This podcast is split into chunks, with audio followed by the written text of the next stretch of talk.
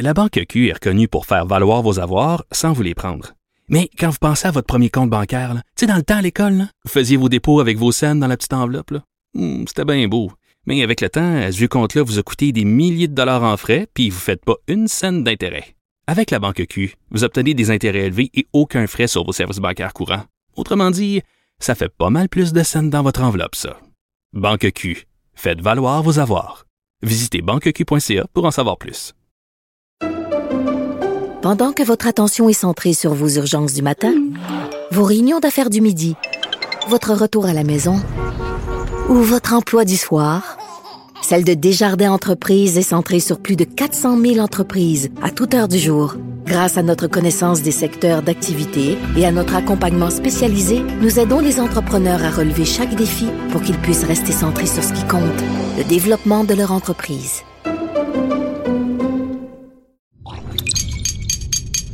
Cube Radio. Dumont et Vincent Dessureau. Inséparables comme les aiguilles d'une montre. Cube Radio. Il y a eu aujourd'hui annonce euh, par le, le ministre euh, fédéral de l'environnement, je devrais dire encore le nouveau ministre fédéral de l'environnement, Stephen Guilbeault, euh, d'une consultation à part, donc une consultation, un processus d'évaluation environnementale propre au gouvernement fédéral pour le, projet de tunnel Québec-Lévis du gouvernement du Québec.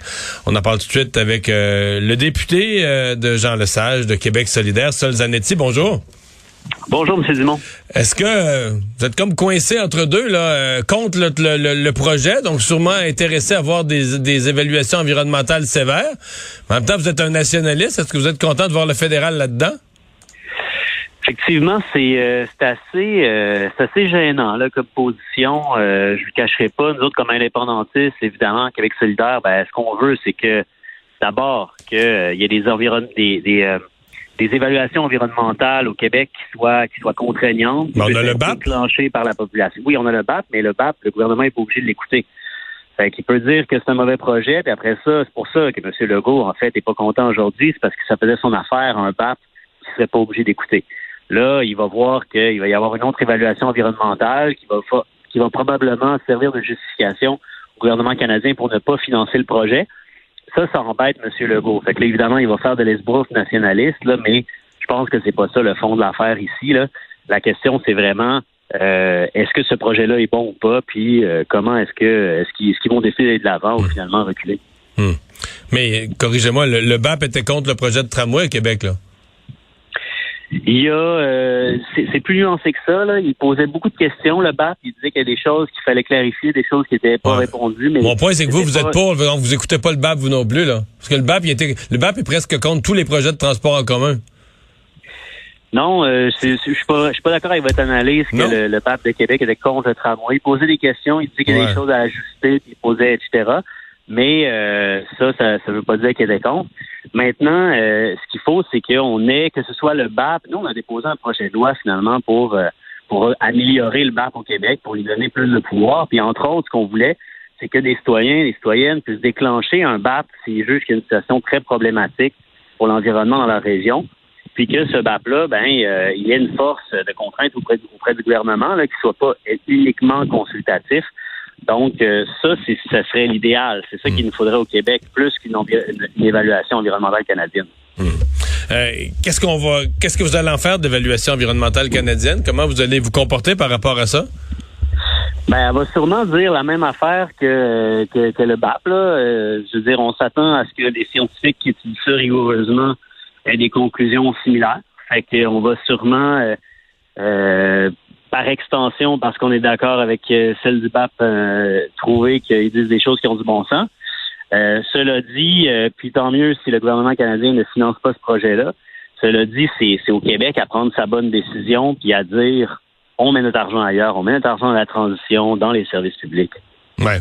C'est pas exagéré, on n'est pas rendu euh, sur ce projet-là dans une, une certaine exagération quand on dit, par exemple, que le Québec ne pourrait plus. Le Québec serait une honte à la COP 26. Le Québec pourrait plus rien dire à la COP 26 sur des questions planétaires parce qu'il y a un projet de tunnel. On n'est pas un petit peu rendu parce que tous les pays du monde, là, incluant ceux qui respectent les, les, leurs cibles sur les changements climatiques, ils ont tous des projets d'amélioration des routes, d'un tunnel en construction. Il y en a un en Suède, il y en a partout, il y en a un en Colombie-Britannique. On n'est pas dans un, petit peu dans un délire exagéré, non? Ben, je pense pas parce que ça c'est pas un c'est pas un simple projet de tunnel, c'est un projet d'étalement urbain, c'est un projet euh, très, principalement autoroutier euh, dont la section transport en commun va être complètement inintéressante et non concurrentielle pour l'automobile. Il va prendre plusieurs transferts, ça va prendre du temps, ça sera il n'y a personne qui va l'emprunter. Les gens vont prendre leur voiture dans ce tunnel-là. Et puis, euh, chaque projet de tunnel, c'est... Mais pourquoi vous dites ça? on relie... Non, non, wow, wow, wow. Sur, le transport en commun, vous n'êtes pas un peu noir? On relie deux centres-villes, deux gros centres-villes, Lévis et Québec. Non, mais ça, vous dites ça parce que vous n'avez pas vu où est-ce qu'il débouche à Lévis. En ce moment, le coin de rue où ça débouche à Lévis, là, c'est des, c'est des champs, là. C'est-à-dire, c'est pas, c'est pas le centre-ville, absolument Effectivement, je ne sais pas, je, vous le concède. Donc, vous dites à Lévis, ça n'a aucun rapport. Ah, aucun rapport. Puis, en plus, c'est que euh, il va falloir prendre, imaginez, là, vous habitez, mettons, à une certaine section de Lévis, faut que vous preniez l'autobus pour aller à une navette euh, au, là où euh, est le siège social de Desjardins à peu près. Après ça, cette navette-là vous amène à l'entrée du tunnel pour prendre l'autobus électrique. Là, elle vous amène dans le coin du centre Vidéotron à Québec. Puis là, ben, faut que vous preniez le tramway va pas là, il faut que vous preniez un autre autobus pour aller à une autre place. Tu sais, ça au ni queue ni tête d'un point de vue de l'utilisateur, cette affaire-là. Donc, faut, euh, mettons, quelqu'un qui voudrait faire centre-ville à centre-ville, il faudrait qu'il fasse cinq transferts à peu près, là. Euh, ça dépendamment d'où il habite à Lévis puis où est-ce qu'il va, oui, à peu près. Fait que c'est vraiment quelque chose c'est nul. qui n'a pas de bon sens. C'est nul. Puis tu sais, je veux dire, si c'était l'idée de, de, faire la réflexion d'un tunnel qui existe déjà, comme euh, de La Fontaine, des raisons de sécurité, nous autres, on ne s'opposerait pas à ça pendant tout. C'est juste que là, ça va entraîner énormément de dézonage agricole, cette affaire-là, parce que ça va se développer l'autre bout du tunnel, puis ça débouche sur des terres qui sont qui pourraient servir à l'agriculture, qui sont zonées agricoles pour la plupart. C'est ça qui est problématique aussi avec le projet. Mmh. Euh, Qu'est-ce que vous attendez plus largement du, de la participation du Québec à, la COP 26 Mettons qu'on met de côté, mettons que vous vous êtes exprimé sur le, sur le, on vous a entendu sur le troisième lien, euh, plus largement, parce qu'on dit quand même, euh, euh, c'est, il est, crucial ce, cette conférence-là, elle est cruciale, elle est importante. Qu'est-ce que vous attendez de la participation du Québec? Je devrais peut-être dire du Canada aussi là. Ouais. Ben du Québec, moi je m'attends à ce qu'on prenne, à ce qu'on pousse la communauté internationale à prendre des engagements fermes pour sortir de la dépendance aux combustibles fossiles. Euh, ça, je pense que le Québec, euh, peu importe le gouvernement, est bien positionné parce qu'on n'a pas d'exploitation de ça, on n'a pas beaucoup de ces ressources-là. Donc, ça, je pense que ce serait une contribution positive minimale que devrait faire le gouvernement actuellement. Mmh. merci d'avoir été avec nous. merci, c'était un plaisir. Bonne journée. Député Québec solidaire de Jean Lesage. La Banque Q est reconnue pour faire valoir vos avoirs sans vous les prendre. Mais quand vous pensez à votre premier compte bancaire, tu sais, dans le temps à l'école, vous faisiez vos dépôts avec vos scènes dans la petite enveloppe. Hmm, c'était bien beau. Mais avec le temps, ce vieux compte-là vous a coûté des milliers de dollars en frais, puis vous ne faites pas une scène d'intérêt. Avec la banque Q, vous obtenez des intérêts élevés et aucun frais sur vos services bancaires courants. Autrement dit, ça fait pas mal plus de scènes dans votre enveloppe, ça. Banque Q, faites valoir vos avoirs. Visitez banqueq.ca pour en savoir plus. Pendant que votre attention est centrée sur cette voix qui vous parle ici, ou encore là, tout près ici, très loin là-bas, ou même très, très loin, Celle de Desjardins Entreprises est centrée sur plus de 400 000 entreprises partout autour de vous. Depuis plus de 120 ans, nos équipes dédiées accompagnent les entrepreneurs d'ici à chaque étape pour qu'ils puissent rester centrés sur ce qui compte, la croissance de leur entreprise. Vous vous demandez si les plantes ressentent de la douleur? Ou encore, comment est-ce que les daltoniens voient le monde? Le balado en cinq minutes est pour vous. Explorez la science, l'actualité et l'histoire en un temps record. La Feu, en collaboration avec le gouvernement du Québec, est fière de propulser la série Balado en cinq minutes. Ne laissez pas les questions sans réponse plus longtemps. En cinq minutes, disponible sur l'application et le site cubradio.ca. Cube Radio. Les rencontres de l'heure. Chaque heure, une nouvelle rencontre. Nouvelle rencontre. Les rencontres de l'heure. À la fin de chaque rencontre, soyez assurés que le vainqueur, ce sera vous. Cube Radio. Une radio pas comme les autres. C'est le moment de la chronique euh, juridique avec euh, Nada Boumefta, notre avocate. Bonjour Nada. Bonjour, messieurs. On s'en doutait. Tu nous parles d'abord de ce jugement dans l'affaire Mike Ward, jugement de la Cour suprême du Canada. Oui, une décision très serrée. Là. Rappelons que la Cour suprême est d'abord le plus haut tribunal au Canada. Euh, donc, après avoir passé à travers tous les tribunaux provinciaux jusqu'à la Cour d'appel, cette affaire se retrouvait maintenant devant la Cour suprême, donc devant neuf juges qui devaient trancher s'il y avait ou non discrimination et si euh, la liberté d'expression finalement devait euh, avec une limite quant à, entre autres, le droit à la dignité. C'est ce que plaidait ici, euh, du ce qu'on plaidait du côté de Jérémy, donc le jeune euh, garçon à l'époque dont on sait être atteint d'un handicap et qui était aussi un chanteur, donc il avait chanté, rappelons-le, devant Céline Dion, devant le pape également. Et la Cour a tranché officiellement aujourd'hui cinq juges contre quatre. Donc il y en a un qui a fait pencher la balance en faveur finalement de cette liberté d'expression-là, mais le débat a plus tourné autour de la question s'il y a eu ou non discrimination d'abord, est-ce qu'il y a eu vraiment atteinte à la dignité de cet individu-là. C'est sûr que toute cette affaire-là est devenue vraiment là, bon, l'affaire Mike Ward contre Jérémy Gabriel, Mike Ward contre Jérémy Gabriel, mais il n'en demeure pas moins là, que c'est vraiment une évaluation de droit qui a été faite sur des définitions claires et déjà établies dans la jurisprudence, entre autres sur ce que c'est que la discrimination, versus de la diffamation. Et les juges de la Cour suprême, en majorité, ont expliqué et ont été clairs à l'effet que ce n'était pas leur rôle de déterminer s'il y a eu diffamation dans ce dossier-ci et qu'à leur avis, il n'y a pas eu de discrimination parce qu'ils sont d'avis que M. Gabriel aurait fait l'objet d'une distinction, certes, euh, qui a été ciblée par les propos de M. Ward. Toutefois, on considère que les conclusions du tribunal à l'époque des droits de la personne euh, et du Québec euh, selon laquelle on avait retenu dans les faits que Mike Ward n'avait pas choisi Jérémy en raison de son handicap, mais bien parce qu'il était une personnalité publique. Et rappelons-le, le titre de ces euh, de ces euh, shows-là, c'était les Intouchables. Donc, il visait tout plein d'autres personnalités publiques dans, dans son humour, a forcé de conclure finalement que cette distinction n'est pas fondée sur un motif qui est prohibé par la loi, c'est-à-dire par la Charte des droits et libertés quand on parle de distinction de sexe, de couleur, ou, par exemple, d'apparence physique ou d'handicap. Donc, ce que la, les tribunaux, les quatre, les cinq juges, pardon, ont tranché, c'est que dans ce cas-ci, le premier critère ne, ne, répond même pas à ce premier critère-là, savoir si ça touche quelque chose qui est prohibé par la loi. Mais ce que je trouve assez intéressant, et on le souligne en dissidence, c'est-à-dire les quatre autres juges qui, eux, étaient en désaccord, soulignent que eux, non, selon eux, c'est la discrimination qu'il y a eu et les effets secondaires que Jérémy a subis, entre autres à l'école, ben, ça démontre, entre autres, l'atteinte à ses droits. Et parce que quand on plaide une discrimination, il faut qu'on touche, oui, des éléments qui euh, représentent cet individu-là, mais il faut qu'il y ait aussi un impact, un effet sur l'application des droits de cette personne-là. Et un exemple extrême que je puis donner, qui date par contre, mais l'exemple de Rosa Parks, qui, parce qu'elle était noire, ne pouvait pas prendre l'autobus, ben ça, c'est un cas clair de discrimination qui serait, qui aurait été prohibé. Là, c'est sûr, hein.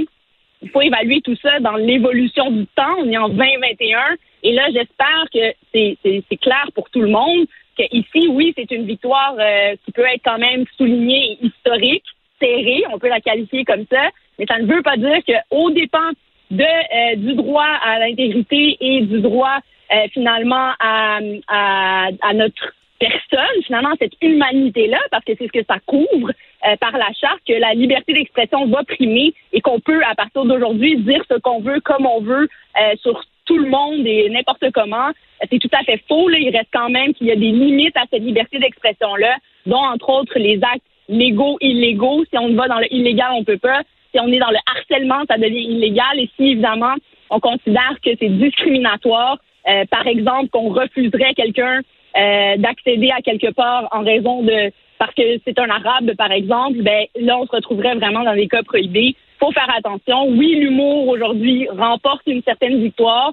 On peut se moquer, rire des gens, mais rappelons ici que la limite était très mince et c'est vraiment parce qu'on a jugé qu'il euh, riait de ce jeune garçon-là parce qu'il était une personnalité publique et non pas spécifiquement parce qu'il était handicapé. Mais ça, euh, ça, ça c'est vraiment fondamental, c'est-à-dire si Jérémy Gabriel n'est pas une personnalité publique, il y a, y a, aucune défense pour Mike Ward. C'est vraiment c'est l'idée qu'une personnalité euh, qui s'en va chanter sur la place publique, qui s'en va se présenter en politique, euh, s'en va animer sur la place publique, euh, s'en va euh, faire du sport professionnel sur la place publique. Donc quelqu'un qui s'en va lui-même sur la place publique pour ses revenus, pour sa carrière. Il est acquis là qu'il s'expose, qu'il s'expose à la caricature, la critique, l'humour, etc. Exactement, et le, tribunal le souligne, hein, qu'il faut faire attention et que tout ça doit être évalué dans le cadre de la société actuelle et rappelle aux gens que lorsqu'on parle de caricature, d'humour, dans le cadre de divertissement, c'est dans cette optique-là qu'on vise la personne de, façon générale de ce qu'elle est et ce qu'elle fait. Euh, ben, à ce moment-là, effectivement, il faut pas prendre les choses au premier degré. Il faut être capable de l'analyser autrement. Mais c'est ce que les juges dissidents, eux, étaient en désaccord complètement en mentionnant que non, finalement, il y avait quand même un certain public, dont, entre autres, euh, les jeunes à l'école que, que Jérémy fréquentait, qui, eux, ne l'ont clairement pas pris euh, au degré de divertissement, qui, au contraire, ont pris ça pour euh, justement, euh, j'allais du mot en anglais, le bully, là, mais... L'intimidation. Voilà, intimider, oui, voilà, merci. Pour intimider le jeune garçon et que ça, c'était euh, entre autres des actions qui pourraient être liées à la discrimination. Donc, vraiment, messieurs, cette décision est très serrée et la, la dissidence là-dedans mhm. va probablement permettre dans d'autres dossiers de pouvoir quand même plaider la discrimination. Mais on revient euh, aussi sur le rôle de la Commission des droits de la personne qui, elle, s'objectait fermement euh, à ce que la Cour suprême renverse les décisions précédentes. et rappelait, entre autres, que l'humoriste avait été condamné dans les, au, niveau des tribunaux euh, de la, des droits de la personne, mais également au niveau de la Cour d'appel. Et aujourd'hui, ben, la commission euh, se voit avoir une réponse euh, complètement à l'inverse. Nada, on parlait un peu de la pointe de la pyramide de la justice au Canada, la Cour suprême, et là, on va parler de la base, l'accès à la justice au Nunavik. Oui, absolument. Et ça, je pense que c'est quelque chose dont on doit parler, dont on doit parler plus que jamais. évidemment, en raison de la pandémie, juste rappeler aux gens et les mettre en contexte pour être moi-même une avocate qui a la chance euh, et l'honneur de pratiquer dans le Nord, donc de représenter des communautés inuites, euh, tant aux criminels que j'ai fait à l'époque et aujourd'hui en, droit de la jeunesse, euh, des PJ. Il faut savoir que la cour dans le Nord, c'est pas une cour comme par exemple à Montréal qui est ouverte toute la semaine, tous les jours de l'année. C'est une cour d'abord qui est itinérante, c'est le titre qu'on lui donne. on arrive là-bas une fois par mois, on procède en une semaine, ce que j'ai fait d'ailleurs cette semaine, toute la semaine. Et c'est là où on traite tous les dossiers finalement en bloc. C'était où cette semaine-là? C'est à joie. C'était à joie, ah, je connais, je connais joie. oui, c'est quand même un, très beau village, mais malheureusement, on n'a pas pu voyager parce qu'ils sont en zone rouge. Alors la COVID. Ah oui, c'est vrai, il y a beaucoup de COVID. Ben oui, c'est vrai. c'est pas beau en ce moment, vraiment pas. Puis euh, ils nous ont lockdown finalement. Ils ont donc euh, arrêté tous les vols en destination de joie pour éviter toute propagation. Euh, vous comprendrez que oui, ils vérifiaient quand même. Là, on avait des critères de vaccination, de test COVID, même si c'était des voyages au Québec. Mais quand même, c'est des situations qui sont complètement différentes des nôtres. Rappelons que la tuberculose est une maladie qui existe encore dans le Nord, alors que c'est quelque chose qui n'existe plus du tout dans nos communautés ici dans le sud, là, si on, compare nord et sud. Alors vraiment une réalité socio-géopolitique complètement différente de la nôtre, pourtant sur le même territoire et sur un territoire où la loi qui est applicable tant au sud qu'au nord est la même. Et on arrive là-bas aussi, ça je tiens à le souligner, avec une langue qui n'est pas la leur. Leur, langue de base est l'Inuktitut, qui on procède en anglais là-bas. Donc déjà toute cette façon d'agir, d'arriver euh, de partir finalement un peu en coup de vent, euh, d'agir dans les dossiers, de parler dans une langue qui n'est pas la leur. Il y a une certaine brisure, cassure, je vous dirais, de lien un peu avec ces gens-là. Et je pense que c'est le désir, entre autres, de notre ministre euh, Simon Jolin Barrette de vouloir travailler là-dessus. Le ministre également Trudeau en a mentionné, en a parlé dans son discours cette semaine qu'il voulait agir, avoir au moins des rapports pour comprendre comment on peut rendre cette justice plus accessible. Et dans le cadre de cette accessibilité à la justice qu'on veut, c'est clairement, et j'espère que le message va être entendu, c'est que ces gens-là puissent mieux comprendre ce fonctionnement-là, être adaptés, mais que cette justice ait les effets aussi désirés et escomptés sur cette société-là, plutôt que de les écraser, qu'on essaie de trouver des solutions qui vont permettre qu'on ait qu'on soit plus efficace d'abord. Et une des questions d'efficacité qui avait été traitée à l'époque, et aujourd'hui en pandémie, on le voit, c'est d'ailleurs de cette façon que j'ai procédé toute la semaine, euh, c'est de créer entre autres des systèmes par visio. Euh, parce que justement, les palais de justice ne sont pas toujours ouverts là-bas. Ça permet aux gens de se connecter à d'autres salles, évidemment en étant euh, dans des salles fermées où le secret professionnel peut être applicable, mais aussi euh, rappelons qu'il n'y a pas de centre de détention, par exemple, dans le Nord, que les services aussi sociaux ne, ne, sont pas très présents dans le Nord. Il y en a plus, et dans le Sud. Alors, toute cette situation-là de, de distorsion tant physique, euh, temporelle et d'espace, je pense, devrait être évaluée dans le cadre euh, de cette question-là d'accessibilité à la justice pour les communautés du Nord. Est-ce que tu passes le week-end à Coudjouac? Ben, malheureusement, non. J'aurais vraiment aimé. En plus. Euh, T'aurais pu aller pêcher l'ombre arctique? Ben, c'est ça, exactement. c'est la saison de pêche en ce moment. On rigole, mais c'est trop drôle parce que pendant qu'on procédait, on a des interprètes qui sont avec nous connectés. Et puis, euh, d'ailleurs, à la fin de la semaine, elles étaient en train de, de préparer de leur mitaine pour l'hiver. Puis elles ont eu le temps toute la semaine de finir finalement leur paire de mitaines. Puis elles nous ont montré tout ça. Ils viennent de finir leur saison là, de pêche et la chasse commence bientôt. Euh, et c'est vraiment, en tout cas, une communauté extraordinaire, euh, très belle, très ouverte également. Puis ça aussi, je tiens à le rappeler, au niveau juridique, ce ne sont pas des gens qui sont nécessairement revendicateurs, qui vont, par exemple, ici, j'ai des clients, ils vont arriver préparés, ils vont avoir tous leurs documents, puis c'est pas de ma faute, c'est ça ma version, puis let's go, let's go. Là-bas, ils vont vraiment faire confiance à ceux qui les représentent. Alors, le rôle de l'avocat devient très central tant de leur expliquer qu'est-ce qu'il y en est, mais aussi d'être leur porte-parole, de parler pour eux en leur nom, parce que ce sont vraiment une communauté très douce, très euh, très à leur affaire, puis ils ont beaucoup, beaucoup d'acceptation. Donc, quand ils, ont, ils vivent des problèmes ou des choses comme ça, ce ne sont pas un peuple qui sont revendicateurs. Donc, une situation aussi qui fait en sorte que la justice ben, devrait être plus modelée, ajustée à eux très certainement. Il y a des questions euh, dont j'ai bien hâte d'entendre les réponses. Et je lance l'appel comme ça à nos ministres si vous avez besoin de mes témoignages, appelez-moi, il me fera plaisir de vous aider pour aider les communautés. C'est lancé. Hey, merci, Nada. La Banque Q est reconnue pour faire valoir vos avoirs sans vous les prendre. Mais quand vous pensez à votre premier compte bancaire, tu sais, dans le temps à l'école, vous faisiez vos dépôts avec vos scènes dans la petite enveloppe. Hmm, c'était bien beau. Mais avec le temps, ce vieux compte-là vous a coûté des milliers de dollars en frais, puis vous ne faites pas une scène d'intérêt. Avec la Banque Q, vous obtenez des intérêts élevés et aucun frais sur vos services bancaires courants. Autrement dit, ça fait pas mal plus de scènes dans votre enveloppe, ça. Banque Q. Faites valoir vos avoirs. Visitez banqueq.ca pour en savoir plus. Pendant que votre attention est centrée sur cette voix qui vous parle ici, ou encore là, tout près ici, très loin là-bas, ou même très, très loin, Celle de Desjardins Entreprises est centrée sur plus de 400 000 entreprises partout autour de vous. Depuis plus de 120 ans, nos équipes dédiées accompagnent les entrepreneurs d'ici à chaque étape pour qu'ils puissent rester centrés sur ce qui compte, la croissance de leur entreprise. Vous vous demandez si les plantes ressentent de la douleur? Ou encore, comment est-ce que les daltoniens voient le monde? Le balado en cinq minutes est pour vous.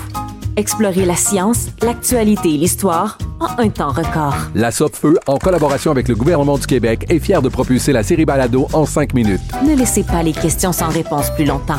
En cinq minutes, disponible sur l'application et le site cubradio.ca. Combiner crédibilité et curiosité. Mario Dumont. Cube Radio. Alors, on est de retour. Euh, on va tout de suite aller rejoindre euh, Yves Poirier qui a suivi euh, toute la journée un incendie majeur en plein cœur de, Montréal. bonjour Yves. Bonjour Mario. oui, un incendie, ça, ce matin, ça, ça chauffait là, pendant quelques heures. Oui, absolument. On s'est parlé la première fois, Mario, à LCN ce matin, parce que déjà, là, en matinée, on avait des informations l'effet que ce n'était pas le premier incendie. Euh, dans cet immeuble de la rue Sainte-Catherine, dans le secteur Panay et Baudry. C'est vrai, c'est confirmé, Mario, effectivement. J'ai parlé avec des commerçants sur place. Euh, il y a quelques mois à peine, le 29 mai, le même immeuble, Mario, a été la proie des flammes. Euh, et aujourd'hui, là, je pense que peu importe l'endroit où vous étiez en ville, vous voyez, on pouvait voir l'impressionnant nuage de fumée Ce fut un redoutable incendie. Il y a quand même une centaine de pompiers qui ont été déployés. Euh, oui, ce sont des images spectaculaires quand on regarde ça, Mario, mais c'est vraiment catastrophique pour les commerçants euh, qui sont déjà éprouvés par la pandémie. On sait que c'est un secteur difficile économiquement parlant. Euh, le village à Montréal, ça a vraiment changé de visage, Mario. et les commerçants l'admettent aussi. Là, le problème de l'itinérance, on les voit là, quotidiennement. Ils ont envahi la rue Sainte-Catherine. Et tantôt, là, les gens, on n'a pas encore la, la conclusion. On ne sait pas quelle est la source de cet incendie-là. Mais déjà, il y a plusieurs personnes, Mario, qui pointent du doigt les squatters. Des itinérants, donc, qui, pour se mettre à l'abri du froid, euh, vont squatter des immeubles comme celui qui a pris feu euh, ce matin. Et il y avait des locaux abandonnés dans cet immeuble, dans cet immeuble-là? Oui, et en raison de l'incendie qui est survenu au mois de mai, on avait placardé les euh, étages supérieurs. Et euh, il y a un itinérant, Gilles, que j'ai rencontré plus tôt dans la journée. Je lui demandais, eh, c'est facile d'entrer? Il dit, oui, absolument. Tu fais juste tasser la, planche de contreplaqué, le plywood, et tu entres. Alors, c'était vacant, c'était placardé, mais semble-t-il qu'on pouvait avoir accès. Parce qu'à un euh, certain moment, il se chauffe euh, par toutes sortes de moyens de fortune. Là. Il fait La nuit passée, il a fait zéro, quelque chose comme ça. Donc, dans un édifice pas chauffé, pour être confortable, ça prend du chauffage. Donc, on se chauffe de toutes sortes de manières risquées. Ben, il y a un commerçant qui me disait même qu'on avait déplacé un barbecue. Là. Il y avait un barbecue abandonné dans le secteur des sans-abri l'ont pris, euh, puis ils l'ont placé là, dans, dans, dans, une ruelle quelque part. Là. Euh, il avait pu apercevoir ça récemment, donc on, on se sautait peut-être avec ça ou on se faisait cuire la nourriture. Mais euh, effectivement, et ce qui inquiète, c'est que les gens ne sont pas toujours à jeun. Euh, on sait qu'il y a des problèmes de consommation, toxicomanie, tout le reste. Donc, si vous chauffez à l'intérieur d'un bâtiment comme ça, soit à la chandelle ou ailleurs, euh, et, et qu'il y a consommation de drogue, ça peut donner ce que ça a donné aujourd'hui. Ben encore là, Mario, on, le dit sous toute réserve, c'était peut-être effectivement l'œuvre de squatters. Ils ont été aperçus dans le secteur, même la nuit dernière, me disaient des, euh, des commerçants. Alors oui, c'est problématique. Bon, qu'est-ce que la ville peut faire maintenant? Euh, ce que, que j'ai appris, Mario, et qui pourrait expliquer le nombre important d'itinérants dans le quartier, c'est que la maison du père, depuis trois semaines, vit avec une éclosion. Euh, et le problème, c'est qu'on n'accepte plus de nouveaux chambreurs depuis trois semaines. On essaie de régler le, le les cas de COVID à l'intérieur. Donc, il n'y a plus de nouveaux chambreurs acceptés depuis trois semaines. Ça fait en sorte que les gens vont donc rester à l'extérieur ou trouver des endroits comme des bâtiments vacants pour aller se réfugier. Mais Yves, oui, le, quartier, le quartier, le quartier que je connais bien, que je fréquente depuis plus d'une décennie, mais il est dans un état euh, le pire. C'est pas un quartier facile, c'est un quartier qui a toujours eu ses problèmes sociaux, mais corrige-moi, il est dans une erreur du pire, du pire, un état là. des, des sans-abri, des commerces fermés, des sans-abri qui s'installent dans l'entrée avec des couvertes pour dormir. Euh, beaucoup de toxicomanie, la nourriture, beaucoup de toxicomanie. Euh, la, la, la saleté, écoute, le quartier est sale, c'est innommable, des déchets partout, des détritus partout le long des bâtiments. Ça, c'est, on dit là, c'est pas facile. On, on, espère faire revenir les touristes, mais je veux dire, euh, dans quel, euh, tu sais, attirer le monde, les accueillir. Euh, là, ben là, des problèmes supplémentaires. Évidemment, quand certains des bâtiments sont incendiés, les dangers, le danger qu'on crée aux policiers, il va falloir que quelqu'un fasse quelque chose là. Ben, je veux pas tomber dans, dans, dans le dégueu non plus. Là, je veux pas, euh, je veux pas chasser les, les auditeurs, mais il y a, y a, des commerçants qui me disaient qu'ils ramassaient presque au quotidien des, des excréments humains euh, devant leur commerce. Puis tu as des restaurateurs là qui tenaient, qui avaient des terrasses jusqu'à tout récemment.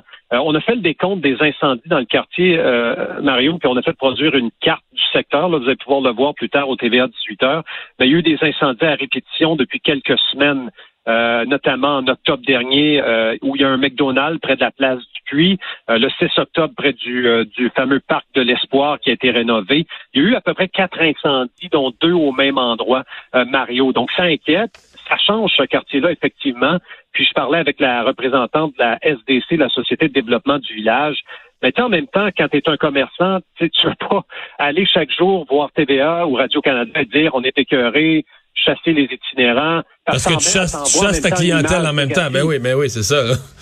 Tu veux attirer les banlieusards, les gens de Longueuil, de Saint-Bruno, peu importe Laval, à venir souper chez vous, mais en même temps, quand tu vois ça ou tu entends ça dans les nouvelles, c'est un peu comme Montréal-Nord, Rivière-des-Prairies ou d'autres secteurs de la ville qui sont aux prises avec des fusillades.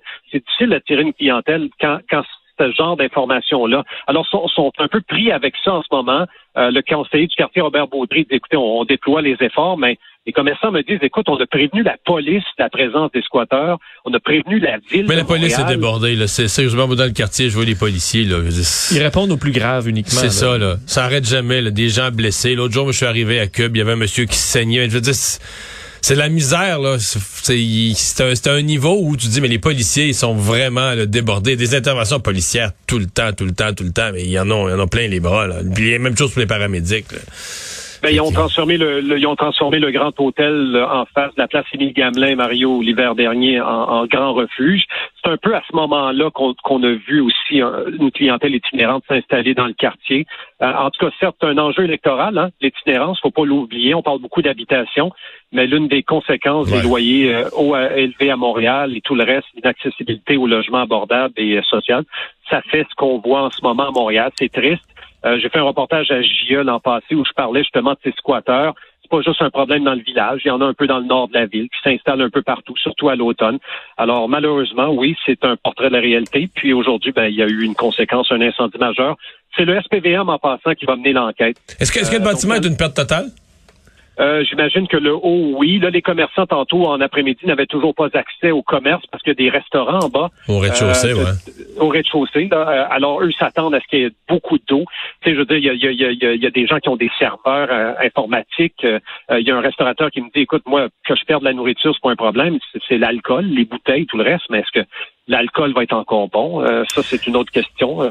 Alors voilà, euh. ça c'est le, bilan de la journée euh, dans, dans l'un des quartiers qui fut une époque où il était effectivement euh, très visité par les touristes. Ça a changé un petit peu. Yves, on sait qu'à peu près tous les pompiers qui n'étaient pas en devoir aujourd'hui étaient bon, rendaient hommage au pompier Pierre Lacroix qui est mort en service. Et vous, si on a peut-être rappelé de ces pompiers-là pour couvrir dans les casernes qui étaient qui étaient occupées par cet incendie majeur aujourd'hui? C'est une excellente question. Je me suis posé la même question parce qu'il y avait une centaine de pompiers ce matin euh, au plus fort de l'incendie qui ont été déployés. Alors je me disais, est-ce que certains étaient déjà à la cérémonie hommage à M. Lacroix? Est-ce qu'ils se sont dépêchés ou déjà on avait euh, assuré le minimum dans les casernes? Je sais que la politique montréalaise, effectivement, dans toutes les casernes, c'est d'avoir toujours euh, un minimum de pompiers pour desservir les quartiers. Dans ce cas-ci, ça semble pas avoir été problématique parce qu'il y avait au moins deux ou trois camions échelle nacelle qui, qui, qui étaient là assez tôt là, et rapidement là, pour combattre l'incendie. Alors, euh, effectivement, c'est une journée bien particulière. Vous rendez hommage à un de vos confrères, puis il y a un incendie majeur qui éclate euh, à quelques pas d'où se la cérémonie dans le Vieux-Montréal. Merci Yves. Merci. Au revoir. Bonne soirée. La Banque Q est reconnue pour faire valoir vos avoirs sans vous les prendre. Mais quand vous pensez à votre premier compte bancaire, tu sais, dans le temps à l'école, vous faisiez vos dépôts avec vos scènes dans la petite enveloppe. Hmm, c'était bien beau. Mais avec le temps, ce vieux compte-là vous a coûté des milliers de dollars en frais, puis vous ne faites pas une scène d'intérêt. Avec la banque Q, vous obtenez des intérêts élevés et aucun frais sur vos services bancaires courants. Autrement dit, ça fait pas mal plus de scènes dans votre enveloppe, ça. Banque Q, faites valoir vos avoirs. Visitez banqueq.ca pour en savoir plus. Pendant que votre attention est centrée sur cette voix qui vous parle ici, ou encore là, tout près ici, très loin là-bas, Celle de Desjardins Entreprises est centrée sur plus de 400 000 entreprises partout autour de vous. Depuis plus de 120 ans, nos équipes dédiées accompagnent les entrepreneurs d'ici à chaque étape pour qu'ils puissent rester centrés sur ce qui compte, la croissance de leur entreprise. Vous vous demandez si les plantes ressentent de la douleur? Ou encore, comment est-ce que les daltoniens voient le monde? Le balado en cinq minutes est pour vous. Explorez la science, l'actualité et l'histoire en un temps record. La Feu, en collaboration avec le gouvernement du Québec, est fière de propulser la série Balado en cinq minutes. Ne laissez pas les questions sans réponse plus longtemps. En cinq minutes, disponible sur l'application et le site cubradio.ca. Vous avez 24 minutes dans une journée. Tout savoir en 24 minutes. Pour s'informer et comprendre en 24 minutes, ici Mario Dumont, en compagnie d'Alexandre Dubé, des studios de Cube Radio, la station d'affaires publique de Québecor. Voici Tout savoir en 24 minutes. Tout savoir en 24 minutes. Cube Radio. Journée riche en actualité aujourd'hui, entre autres pour les euh, pompiers de Montréal qui rendaient hommage à ce pompier mort en service le 17 octobre dernier qui ont dû faire face à un incendie majeur également sur la rue Sainte-Catherine à Montréal. On y reviendra dans quelques instants, mais commençons par ben, une des grosses nouvelles du jour, euh, cette décision de la Cour suprême concernant ce Long dossier devant les tribunaux entre Mike Ward et Jérémy Gabriel. La Cour suprême qui finalement s'est rangée aux arguments de Mike Ward, euh, qui n'aura donc pas à payer 35 000 dollars à Jérémy Gabriel. C'est ce qu'a tranché la Cour suprême, affirmant donc que l'humoriste n'a pas commis de discrimination en se moquant du handicap de Jérémy Gabriel durant ses spectacles qui auront commencé en 2010, duré euh, plus de trois ans. C'est plus de 230 euh, spectacles sur ces quelques années. Décision quand même est, bon intéressante parce qu'elle est C'est cinq juges contre quatre. Donc on comprend que le juge en chef, euh, donc euh, Monsieur le juge Wagner, qui a carrément dû trancher. Euh, ce qu'on peut c'est quand tu dis qu'une cause, là, la cause de diviser toute la société. Mais finalement, à la fin, tu dis, OK, avant que le juge en chef arrive, là, il a divisé la Cour suprême à 4 contre 4. Puis c'est finalement dans toute la société de canadienne, c'est un individu qui, ben, tu vas me dire, il y, a, le poste pour ça, il est juge en chef de la Cour suprême. C'est lui qui a pris l'aiguille, puis qui l'a dit, cling à droite. Je l'envoie là. C'est quand même des grosses chaussures. Là, ouais, ouais, ouais. Quand tu dis bon, c'est moi, puis après ça, il n'y a plus personne qui, qui peut rien dire. Dans tous les pays, des juges, des avocats, des citoyens, tout le monde en avait discuté. La Cour suprême a regardé ça, toutes ses coutures, 4 contre 4, puis le juge en chef dit bon ben c'est ça. Ça montre quand même que c'est un dossier qui avait sa place en Cour suprême. Ah ben oui. Euh, ça ben montre ben aussi que euh, c'est normal que ça ait divisé la population. Tout le monde, il y a quand même des éléments de Quand on dit à deux côtés à une médaille, je pense que euh, c'est un cas. C'est tout à fait vrai. Ce qu'on peut lire donc dans la décision, on dit situé dans leur contexte, ces propos ne peuvent être pris au premier degré, bien que M. Ward prononce des méchancetés, des propos honteux. Donc on voit que ça, on les, on les décrit comme honteux, là, ces propos liés au handicap de M. Gabriel. Ces propos n'incitent pas l'auditoire à traiter celui lui comme un être inférieur. Euh, on dit donc que euh, ce n'est pas de la discrimination, ça aurait pu être de la diffamation. On laisse sous-entendre qu'une requête en diffamation aurait peut-être euh, mieux débouché dans le cas de Jérémy Gabriel qu'en discrimination, qu'on a pu prouver là-dedans, disant qu'entre autres... la, différence, c'est que mettons, tu vas une poursuite en diffamation, mais là, ça veut dire que la, famille de Jérémy Gabriel ou sa mère devait prendre des avocats. Dire, là, on poursuit. Puis là, on poursuit, on, à la limite, on va payer nos avocats avec si on gagne la poursuite. Alors que là, les avocats, ils sont allés à la commission, au tribunal des droits de la personne. Et au tribunal des droits de la personne, c'est comme le tribunal qui vérifie si tu une cause. À partir du moment où le tribunal des droits de la personne te donne raison, considère que tu une cause, la fond, à la Cour suprême, c'était plus Jérémy Gabriel contre, euh, contre Mike Ward. C'était comme un peu le tribunal des droits de la personne prenant parti, c'est ce que la commission des droits de la personne prend parti pour euh, et donc c'est les avocats des droits de la personne qui qui défendent sa cause, qui deviennent les défenseurs de de sa discrimination. Euh, oui, je parlais que quatre plus la même cause. Que quatre des magistrats, euh, eux, euh, ne vont pas dans le même sens, de sorte qu'il y a un paragraphe vraiment de dissidence dans le jugement où on dit, c'est assez clair, les justifications avancées par Mike Ward, à savoir qu'il n'avait pas l'intention de discriminer, qu'il traitait Jérémy Gabriel comme n'importe quelle autre célébrité, et bon, et qu'il ça lui conférait le droit de se moquer d'un enfant handicapé, sont dénués de fondement juridique. Alors on voit que ça c'est écrit quand même dans le jugement du côté des quatre juges dissidents.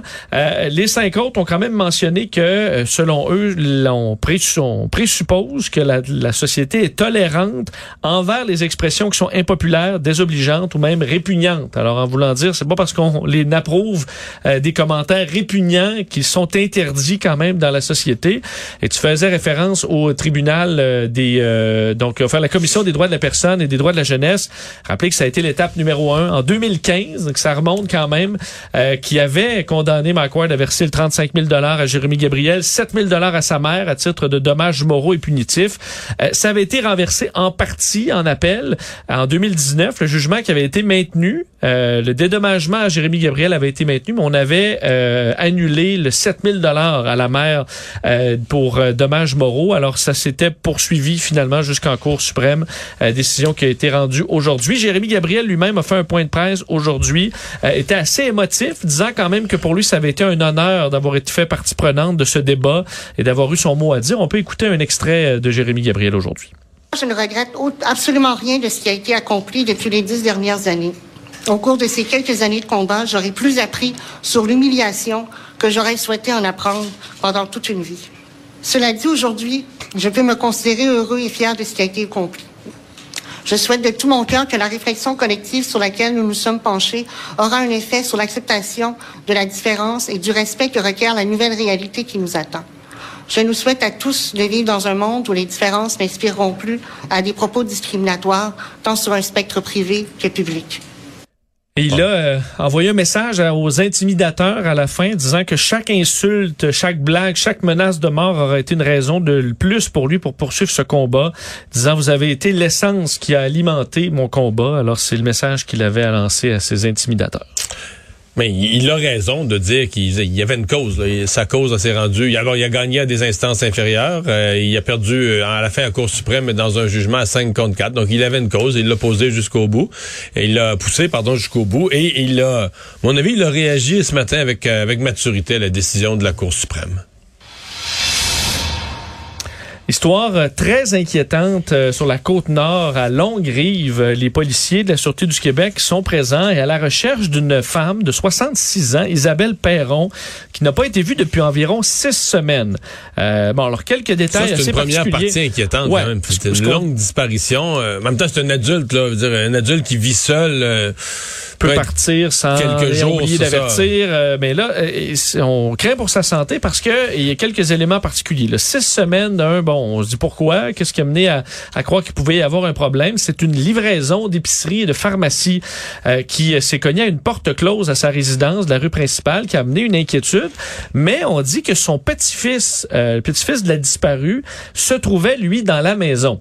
et là, quelle a été l'interaction pour amener les policiers à s'inquiéter du fait que la grand-mère est pas là. Euh, personne l'a vu depuis plusieurs semaines, mais le petit-fils, lui, est dans la maison.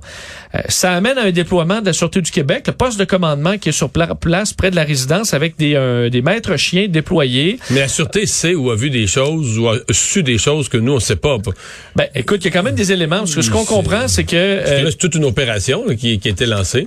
ouais, on dit une personne qui est juste... On, on sait pas elle est où. on va pas nécessairement creuser dans le terrain en arrière. Mais là, c'est ce qu'on semble faire selon des témoins qui ont constaté euh, que le bon que, le petit-fils aurait creusé des trous sur le terrain.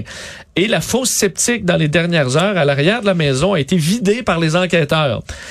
Alors, euh, qu'est-ce qui amène les enquêteurs à croire qu'il pourrait y avoir des indices euh, de, de, où est cette dame-là dans la fosse sceptique ou dans des trous sur le terrain?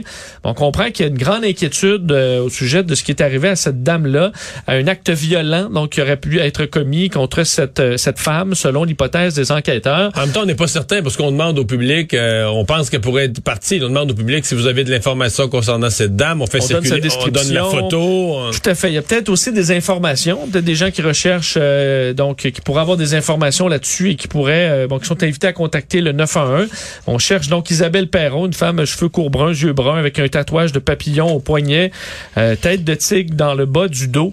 Alors, une situation quand même très particulière. C'est rare qu'on voit ce genre de déploiement de la Sûreté du Québec pour une disparition. alors, on surveille ce dossier-là qui est toujours en développement. Tout savoir en 24 minutes. Bonne nouvelle aux États-Unis, alors que le vaccin de Pfizer est finalement autorisé pour les 5 à 11 ans.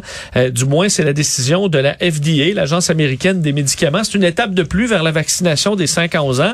Une des dernières étapes, là, parce que là, la FDA, on sait, la semaine dernière, euh, avait des... Bon, faisait toute l'analyse des documents. Il y a un comité d'experts qui euh, regarde tous les travaux qu'a fait Pfizer, les résultats d'essais cliniques, pour en arriver donc à une décision, s'il la recommande ou pas, qui est survenue non en fait, c'est 18 euh, conseillers. On est à 17 pour, 0 contre et une abstention. Euh, semble, semble avoir marqué qu'il y a eu toujours, une, abstention. toujours une abstention. En tout cas, plusieurs fois, je sais pas toujours, mais il y a plusieurs fois une abstention. Mais personne contre. Alors, euh, 17 euh, ont, suggéré euh, la vaccination des 5 à 11 ans. D'ailleurs, la commissaire par intérim de la FDA, Janet Woodcock, qui disait en tant que mère et médecin, je sais que les parents, les soignants, le corps enseignant, les enfants attendent cette autorisation avec impatience. Vacciner les jeunes enfants est une étape supplémentaire vers un retour à la normale.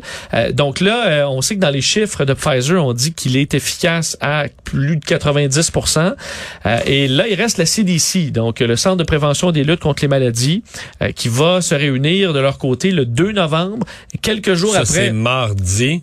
Mardi. Et là, on va, euh, quelques jours plus tard, souvent c'est le vendredi, euh, donner l'approbation. Et ensuite, ben, la machine part. Et aux États-Unis, ça va partir pas à peu près, on l'a dit, tout le monde est prêt. Dès qu'on a l'autorisation, on va envoyer immédiatement des millions de doses aux quatre coins du pays, des pédiatres, des médecins de famille, des hôpitaux, des centres de santé, des cliniques rurales, des pharmacies, des écoles. Euh, donc, euh, le but, vacciner 28 millions d'enfants, ou du moins la plus grande partie, le plus rapidement possible. Vous rappelez que le dosage du vaccin est adapté, c'est 10 microgrammes au lieu de 30, euh, donc trois fois moins. Et les fioles seront marquées, c'est un bouchon. On va commencer à les voir lorsqu'il arrivera au Canada, des bouchons orange plutôt que mauve, là, ce qu'on, des bouchons violets, des flacons qu'on a pu voir pour les groupes, les groupes le plus âgés. Alors, euh, chez au Canada, ben, on attend. Santé Canada est toujours à l'étude euh, du dossier, tout comme euh, l'Agence européenne des médicaments, mais souvent la FDA donne le ton pour les autres. Alors, on serait pas surpris qu'au Canada, d'ici quelques jours, quelques semaines, on procède on également. semble quand même assez près. Le M. Trudeau avait dit en conférence de presse, les commandes sont déjà passées chez Pfizer. Au gouvernement du Québec, on dit on prépare cette opération-là. Quoique, cette semaine, les directions d'école disaient, ouais, on n'a pas bien ben d'informations encore sur ce qui se, ce qui s'en vient. On dit quand même, ça prendra surtout pour les plus petits, ça prendra quand même un certain encadrement. Là. Euh, bon, il y a des adultes qui ont peur des aiguilles, mais c'est comme on dit, euh, prends, prends, prends, sur toi. mais euh, les enfants peuvent avoir, surtout les plus petits, le 5, 6, 7 ans, peuvent avoir vraiment peur des aiguilles. surtout si maman, maman est pas autour. Ou... En même temps, tu es plus près souvent de tes vaccins qu'à l'âge adulte. Oui, oui, oui. mais ça plus franc mémoire peut-être. ouais, mais donc peut-être qu'il faudra quand même avoir un peu de, de de cocooning, oui, d'accompagnement. faut dire que les machines de vaccination euh, sont au ralenti. Là. Chez nous, aux États-Unis aussi, au Canada, il y a quand même... Euh, bon, les doses sont là, là, les doses pédiatriques arriveront aussi, mais la machine roulait bien, alors on peut penser que ça va rouler bien aussi. Parlons du projet de troisième lien à Québec euh, maintenant, qui refait surface dans l'actualité pas mal. Stephen Guilbeault, le nouveau ministre de l'Environnement, euh, ben, écoute, tout arrivé, euh, parlait du troisième lien hier à Glasgow, en Écosse, alors qu'il se préparait à la COP 26, questionné euh, sur le, dossier du troisième lien. il a révélé qu'on allait aller de l'avant avec une étude d'impact environnemental au niveau fédéral. Il dit d'ailleurs, c'est un projet qui traverse un des plus grands cours d'eau euh, au pays. Alors c'est clair qu'il y aura une, évaluation d'impact fédéral sur ce projet, mais ça fait réagir Benoît Charette, son homologue CAQIS, donc ministre de l'Environnement au Québec, qui dit certainement pas pourquoi dédoubler les évaluations environnementales dans la mesure où le BAP fait déjà en ce moment se penche sur le dossier. Ben, au minimum, contre-productif et contre-intuitif. Il a tout à fait raison, mais au minimum, là, Stephen Guilbeault aurait pu dire moi, euh, c'est impensable que le fédéral n'ait pas son mot à dire. Donc, proposer une... Euh, ça s'est déjà fait dans d'autres projets, là, une évaluation conjointe. La faire juste une fois. Euh, c'est des spécialistes, c'est des, des, des experts qui vont donner leur point de vue. Donc, tu fais l'exercice une seule fois. Et puis, pas le dédoubler, c'est absurde. Mais est-ce que langue, ça peut être, s'ils veulent pas du projet, c'est plus de dire, ben, le BAP ben, peut prendre le même rapport puis de l'interpréter pas mal différemment du, gouvernement de la CAQ. Mais en fait, l'impression que ça donne, c'est qu'on s'est foutu du gouvernement du Québec, on veut mettre les bâtons dans les roues du gouvernement du Québec, mettre les bâtons dans les roues du projet, et on s'est dit, tiens, on va les faire suer. Euh, fait qu'on va lancer nous autres mêmes, sans, parce que Québec avait pas l'air du tout au courant de ça aujourd'hui. Donc, unilatéralement, on va lancer un processus d'examen environnemental. Donc c'est je, je, vois ça un peu dans les suites de l'élection du, du gouvernement libéral à Ottawa, qui est pas très content de François Legault et qui va y remettre euh, de temps en temps, va y remettre un chien de sa chienne. Une petite flèche qui va passer du euh, d'Ottawa à Québec. D'ailleurs, euh, toujours là-dessus, François Bonnardel, le ministre des Transports, a dit aujourd'hui en avoir assez de ceux, de fait, des opposants qui mentent effrontément sur le dossier du troisième lien. Je sais pas ce que tu penses de son argumentaire, qui est ben, les voitures en 2035. Tu sais qu'on veut bon, que les voitures soient soit, électrique, euh, et interdire la vente des véhicules à essence. Ben, on dit en le tunnel, là, il arrivera pas l'année prochaine, il va arriver en 2031. Alors, euh, les véhicules qui vont circuler en majorité... là vous avez des véhicules électriques en majorité. Quelques années plus tard, euh, c'est des véhicules électriques qui vont circuler euh, dans le tunnel, de sorte qu'il n'y a pas de GES qui seront émis par les véhicules qui se promènent dans le troisième lien. C'est le point du ministre Bonardel là-dedans, du ministre Jonathan Julien aussi, qui est allé de l'avant avec à peu près le même argumentaire, disant il n'y a pas d'essence qui va circuler dans le tunnel ultimement, et que les gens gens, ont, les opposants, ont de la misère à se projeter plus loin parce que 97 des voitures sont à essence actuellement. Non, mais c'est parce qu'il y a le mouvement, là, il faut l'appeler par son nom. C'est un mouvement anti-automobiliste. Là, euh, c'est Luc Ferrandez qui avait finalement osé le dire à un moment donné, dans un je sais pas s'il savait qu'il était filmé ou pas, mais qu'il avait tout bien expliqué ça. Il faut les faire, les faire suivre. Les faire suivre, les automobilistes, les écœurer, à un moment donné, ils vont, ils vont lâcher leur, leur véhicule, puis tout ça. Et euh, tout, tout ce qui m'étonne, tu sais, mettons, pour moi, la position de Québec solidaire est parfaitement cohérente avec leur électorat, avec leur position, avec leur programme politique, etc. Quand je vois le Parti libéral du Québec chanter mot à mot la même chanson, alors qu'eux étaient, on créé le bureau de projet, pas nécessairement compte, on jouait un bout de temps ces deux tableaux. Mais là, bon, on veut pas être moins vert que Québec solidaire. Il y a comme une compétition pour être vert aussi foncé que l'autre. Puis finalement, on, on en vient qu'à dire la même chose. Je, ne vois pas, peut-être je me trompe, mais je ne vois pas que le vote libéral soit un vote anti-automobiliste comme le vote de Québec solidaire. Alors j'ai l'impression que les libéraux sont glissent, mais sont en rupture de crédibilité, avec leur histoire comme parti, avec leur, leur clientèle, avec ce qu'ils représentent comme formation politique. Peut-être je me trompe. Peut-être que tout le monde s'en va vers le vert, vert, vert, des autos, on n'en veut plus, mais je sais pas. Tu sens pas ça chez les. Je sens pas que les libéraux sont. C'est pas le premier sujet où ils sont un peu embêtés par la position de la CAQ. Qui questionne le, le troisième lien. Est-ce que c'est le bon projet? Est-ce qu'il est fait de la bonne façon? Mais là, on glisse vers un discours. C'est quand on dit, par exemple, là, on peut plus se présenter à la COP 26 si on a un projet d'amélioration routière dans nos cartons. Ça veut dire que le Parti libéral est contre, là, tout, là, la 20, la C'est un peu mince, ça, comme argument, quand même, de dire, la COP 26 sur le tunnel Québec-Lévis. Euh, je pense pas que ce soit leur dossier numéro un. Mais là, puis comme si, effectivement, là, comme si les pays, la Suède, la Chine, l'Inde allaient arriver, ben, regarder François Legault, là, se mettre la tête, les mains sur la, les mains sur la tête en pleurant, en disant, lui, son, lui, son ah. tunnel, là. ouais, je pense qu'en Suisse, il y a plus long de tunnel par habitant que. Ben oui, puis s'en construit encore. Puis je sais pas, je voyais aujourd'hui des gens qui disaient, il y a un projet majeur de tunnel en Suède, mais il y en a partout. Là, en Colombie-Britannique, un projet majeur d'élargissement de. Dire, la congestion routière, c'est pas quelque chose de bon en soi, là. C'est pas quelque chose de souhaité en soi, ni pour les changements climatiques, ni pour le reste. Un mot sur Marguerite Blais, ministre responsable des aînés des proches aidants, qui est contrainte de cesser euh, momentanément ses activités ministérielles pour se rétablir d'ennuis de santé. Euh, c'est ce qu'elle a annoncé aujourd'hui. Elle s'était retirée d'ailleurs de ses fonctions euh, durant la deuxième fois. Hein. Euh, elle avait été de retour en septembre. On se souvient qu'à l'époque, elle avait un problème avec une jambe, entre autres des douleurs. Euh, bien là, elle doit reprendre une pause à nouveau. C'est Christian Dubé, le ministre de la Santé et des Services sociaux, qui prend en charge ces dossiers. On peut quand même imaginer que M. Dubé, il, ouais. il manque pas de dossier. Là. Mais ça semble que c'est deux problèmes. On parle d'un ennui physique combiné à un Exactement. doit prendre une pause, euh, donc euh, reliée à un épuisement professionnel. Elle dit, je dois écouter les conseils euh, de mon médecin, prendre un temps de repos afin de revenir en pleine forme. On sait que Nadine Giraud, aussi ministre des Relations internationales, de la francophonie, ministre de l'immigration, a annoncé qu'elle quittait ses fonctions pour quelques semaines aussi, le temps de se remettre d'une intervention médicale mineure. C'est des humains, nos politiciens, alors des fois, ils ont besoin d'une pause. Euh, moment très touchant aujourd'hui euh, vers euh, en fait dans le vieux Montréal, c'était l'hommage, les funérailles du pompier Pierre Lacroix mort en devoir le 17 octobre dernier alors qu'il portait secours à euh, des plaisanciers en détresse dans les rapides de la Chine.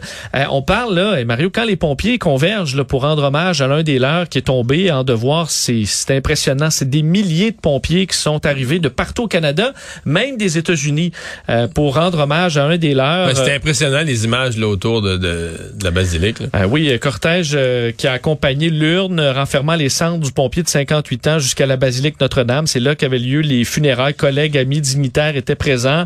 Euh, moment très émouvant alors qu'on a vu les pompiers arriver avec euh, bon lentement avec l'urne, le casque de pompier du défunt, son képi au son de la chanson Si Dieu existe. Alors on peut penser que c'était très touchant. tout le monde le décrit comme un bon père de famille, quelqu'un qui sous ses airs tough se cachait un homme accessible, sensible, toujours prêt à écouter la plupart ont tous retenu à quel point c'est un homme dévoué pour aider les gens. Euh, on disait, on se souviendra jamais du pompier de la Croix qui est mort exactement comme il a vécu en aidant les autres. Premier pompier à mourir en devoir au Québec depuis 2012. Valérie Plante y était, a parlé de, euh, d'un homme courageux et dévoué. Richard Lafortune, vice-président de l'Association des pompiers, parlait d'une force de caractère, un courage, un engagement exemplaire. Et tout ça arrivait au moment où euh, Montréal était frappé par un incendie majeur. Qui amenait alerte première, deuxième, troisième, quatrième alerte à, chaque quelques minutes, chaque cinq minutes, là, on voyait que le feu était plus important que ce qu'on ce qu'on avait imaginé. On ajoutait des alertes. Là. Ouais, on peut penser que écoute, tous les pompiers qui n'étaient pas à la cérémonie euh, ont été euh, envoyés sur les lieux ou presque. Je pense qu'au sommet, il y a eu une centaine de pompiers là, qui intervenaient sur l'incendie rue Sainte-Catherine. Oui, donc sur euh, la rue Sainte-Catherine, immeuble résidentiel et commercial. donc les, les flammes ont pris naissance vers 9 heures au niveau de la toiture du bâtiment de trois étages au cœur du, du village, donc à Montréal. restaurant de sushi qui est au rez-de-chaussée, des logements aux deux étages supérieurs. Nous parlait donc d'une bonne centaine de pompiers qui se sont retrouvés sur les lieux pour tenter de maîtriser l'incendie. Euh, personne n'a été blessé. Dommage matériel important. On voyait le panache de fumée à peu près dans toute la ville. Euh, on soupçonne, selon plusieurs personnes dans le secteur, des gens euh, dans l'immeuble, euh, des possibles sans-abri qui auraient voulu se réchauffer parce qu'il y a des, des endroits qui sont Mais des, appelle des, squat, des squatteurs. Squatteurs qui auraient voulu se réchauffer. Il y avait un, barbecue, entre autres, qui aurait été probablement mis sur un des balcons. Alors, c'est possible. Il y a eu, il y avait eu un incendie déjà le 28 mai dernier. Alors, c'est un bâtiment qui avait été la proie des flammes. alors, il y a enquête euh, et euh, bon, on verra quels seront les, euh, les, les, résultats de cette enquête. Mais, c'est certain que ça raconte, si c'est des squatteurs, ça raconte quelque chose à propos de ce quartier qui en arrache, là avec euh, beaucoup d'itinérance, euh, euh, quartier pas propre, euh, faut nommer les choses là, entre autres, et les commerçants qui ont essayé de, qui ont traversé la pandémie, qui ont essayé de garder le quartier vivant. C'est quand même le village là, je veux dire pour la communauté gay, mais pas juste pour la communauté gay, c'est quand même beaucoup beaucoup de touristes. C'était un des coins. Puis l'été, on se force pour les mettre plus festifs. Oui, oui. Puis l'été, on se force pour mettre ça beau, les terrasses. On ferme la rue Sainte-Catherine, on met les terrasses dans la rue, on décore tout ça avec des, boules, de, boules de couleurs. C'est magnifique, mais tout ça. Mais c'est un moment donné, il faut, comme on dit, il faut que les, commerçants soient aidés par la ville, soient, peut pas avoir un quartier là, où... Euh, T'as l'impression un peu d'être dans le, le, des rues du Bronx dans les des années 90 là. Le pire de New York où tu, le coin misère, là, euh, c'est pas on est là on passe ici tous les jours là. C'est pas ceux qui connaissent pas le coin vont peut-être penser qu'on exagère. Mais non grand problème de toxicomanie euh, les policiers qui réagissent vraiment aux cas les plus extrêmes de violence parce qu'ils auraient à réagir à tous les coins de rue sans arrêt là. alors ils viennent uniquement quand il y a vraiment un problème majeur. Alors c'est assez triste ce qui se passe dans le secteur ça c'est vrai. Euh, dossier beaucoup moins lourd, celui-là, euh, Mario, les costumes de Squid Game. Comment ça, moins lourd? Ben, Même le premier ministre a dû s'en mêler, euh, Vincent. Oui, c'est vrai. c'est vrai, parce que, euh, je, bon, le, ministre de l'Éducation, hier, le faisait, là, c'est au tour du premier ministre de parler des costumes de Squid Games. Est-ce que la décision de certaines directions d'école d'interdire ce costume inspiré d'une émission de télévision violente, est-ce que c'est acceptable? Selon François Legault, c'est un geste extrême et pas acceptable, donc, d'interdire ses costumes. Il disait quand il était jeune, on se déguisait en sorcière, en monstre. Euh, et c'est pas parce qu'on voulait appuyer les sorcières et les monstres. Bon. Alors, il dit, on est rendu dans une société où bientôt on n'aura plus le droit de faire quoi que ce soit. Euh, cette série, le jeu du calmar, qui fait beaucoup réagir.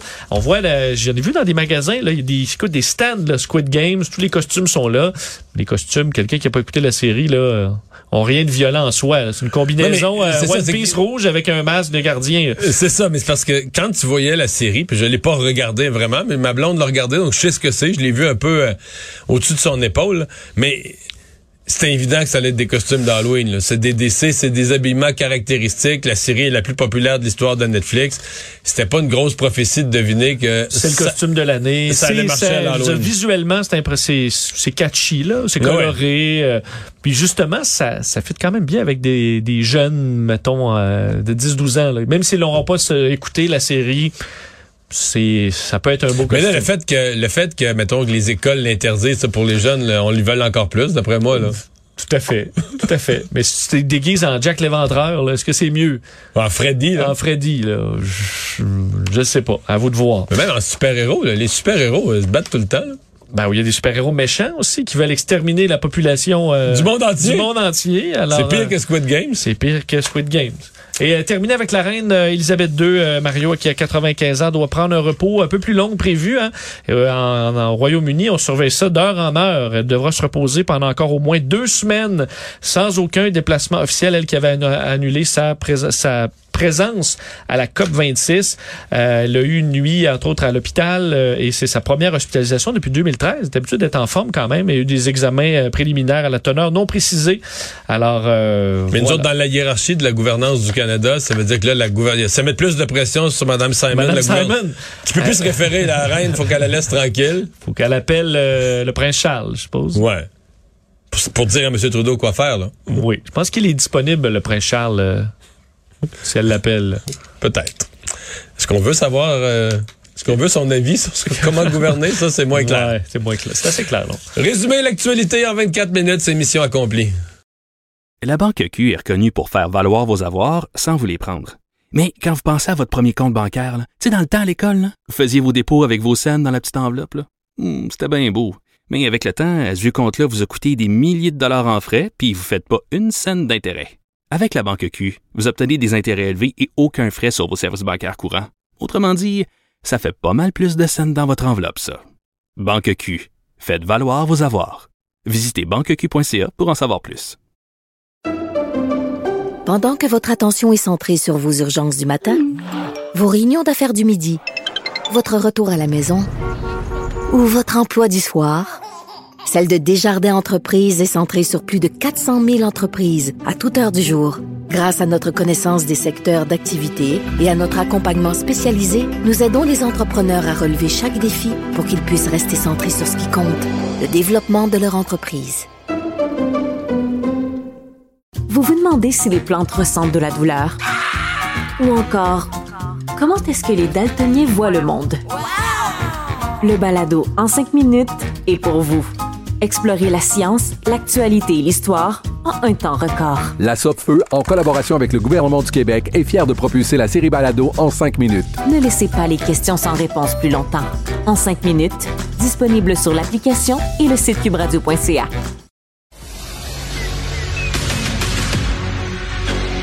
Emmanuel Latraverse. J'ai pas de problème philosophique avec ça. Mario Dumont. Est-ce que je peux me permettre une autre réflexion? La rencontre. Ça passe comme une lettre à la poste. il se retrouve à enfoncer des portes ouvertes. La rencontre, la traverse, Dumont. Emmanuel Latraverse se joint à Mario Dumont et moi. Bonjour Emmanuel. Bonjour. Bonjour. Ben, la Cour suprême a rendu sa décision dans le dossier Ward euh, et euh, Jérémy Gabriel. Faut croire qu'on avait raison de s'obstiner là-dessus parce qu'on s'est obstiné jusqu'au euh, plus haut lieu du, du, de la justice canadienne. Oui, puis je pense dans le débat autour de ce jugement-là, parce qu'on s'entend que le débat n'est pas terminé, il ne fait que commencer. D'ailleurs, Mike Ward vient de réagir, là. Il n'a pas la réaction. Euh, il a une réaction euh, fidèle à son personnage, si on veut. Euh, moi, je pense qu'il faut comprendre ce sur quoi les juges basent leur jugement. On n'est pas dans un contexte où les juges décident de si c'est juste, c'est bien, c'est pas bien, c'est moral, c'est adéquat. Là les juges se sont prononcés sur un recours. Et le recours était intenté à la Commission des droits de la personne. Et le recours, c'est que la blague, elle a fait euh, sur Jérémy Gabriel, était discriminatoire. Et tu peux pas enlever ça du débat parce que sinon, ce que les juges disent, c'est que c'est pas de la discrimination. Est-ce que M. Gabriel aurait pu faire un recours en diffamation, aurait pu faire d'autres recours, mais c'est pas de la discrimination parce qu'il était un personnage public, puis parce que tu peux pas sortir la blague du contexte dans lequel elle est faite, qui est celle d'un show d'humour où les gens comprennent que c'est de l'humour noir, méchant, même si moralement on trouve ça répugnant. Je pense que c'est sur cette base-là que le jugement est important parce qu'il ramène ces débats-là qui sont très émotifs sur la liberté d'expression autour des fondements du droit et des recours qu'on met en place. Et euh, aux gens qui auraient l'impression que la Cour suprême aurait comme donné son son aval aux propos, comme si la Cour suprême avait dit, ben, c'est correct de dire ça à l'endroit de Jérémy Gabriel. C'est pas du tout ce que la Cour euh, dit. Hein. La Cour parle de propos honteux, tout ça, dit, mais néanmoins, euh, dans un certain contexte, il y a une liberté d'expression qui est un principe sacré au-dessus des, euh, au-dessus de plusieurs autres, mais qui, qui la liberté d'expression, il faut bien comprendre que c'est aussi la liberté des autres de dire que, mettons, un humoriste, parlons d'un cas futur, un humoriste fait des blagues de, de ce genre-là ou du même genre ben c'est aussi la liberté des autres de dire ce qu'ils en pensent de cet humoriste-là, de ces blagues-là, de ce choix-là, euh, et d'être très dur envers lui là. Euh, s'expose aussi à ça. Là. quand, quand tu, tu, tu, te bats pour la liberté d'expression, que tu gagnes, ben c'est aussi la liberté toi-même d'être critiqué quand tu tires la liberté d'expression à sa dernière limite. Euh, t'invites les autres à commenter sur ton, ton travail d'humoriste ou tes choix de sujet ou tes choix de, de, de, de, des objets de tes blagues.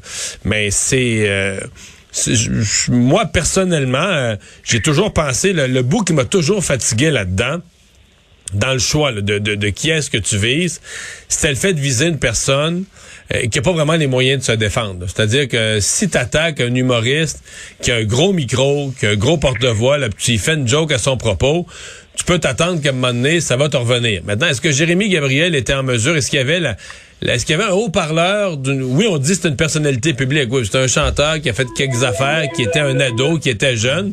Mais est-ce qu'il y avait véritablement un haut-parleur d'une telle grosseur que tu dis, il pouvait répliquer à Mike Ward? Moi, c'est le bout qui m'a toujours fatigué. J'ai toujours pensé que on, s'attaquait vraiment à plus faible. Mais, et c'est le bout qui fait pencher les quatre juges dissidents, finalement parce que eux ils disent qu'il ne s'agit pas d'une affaire portant principalement sur la liberté mais d'une affaire qui concerne le droit des personnes vulnérables et marginalisées, particulièrement les enfants handicapés. Et donc, eux prennent le débat sous un autre angle et soutiennent que parce que c'est un enfant, parce qu'il est handicapé, que c'est ça qui rend les propos euh, comme étant une atteinte à sa dignité.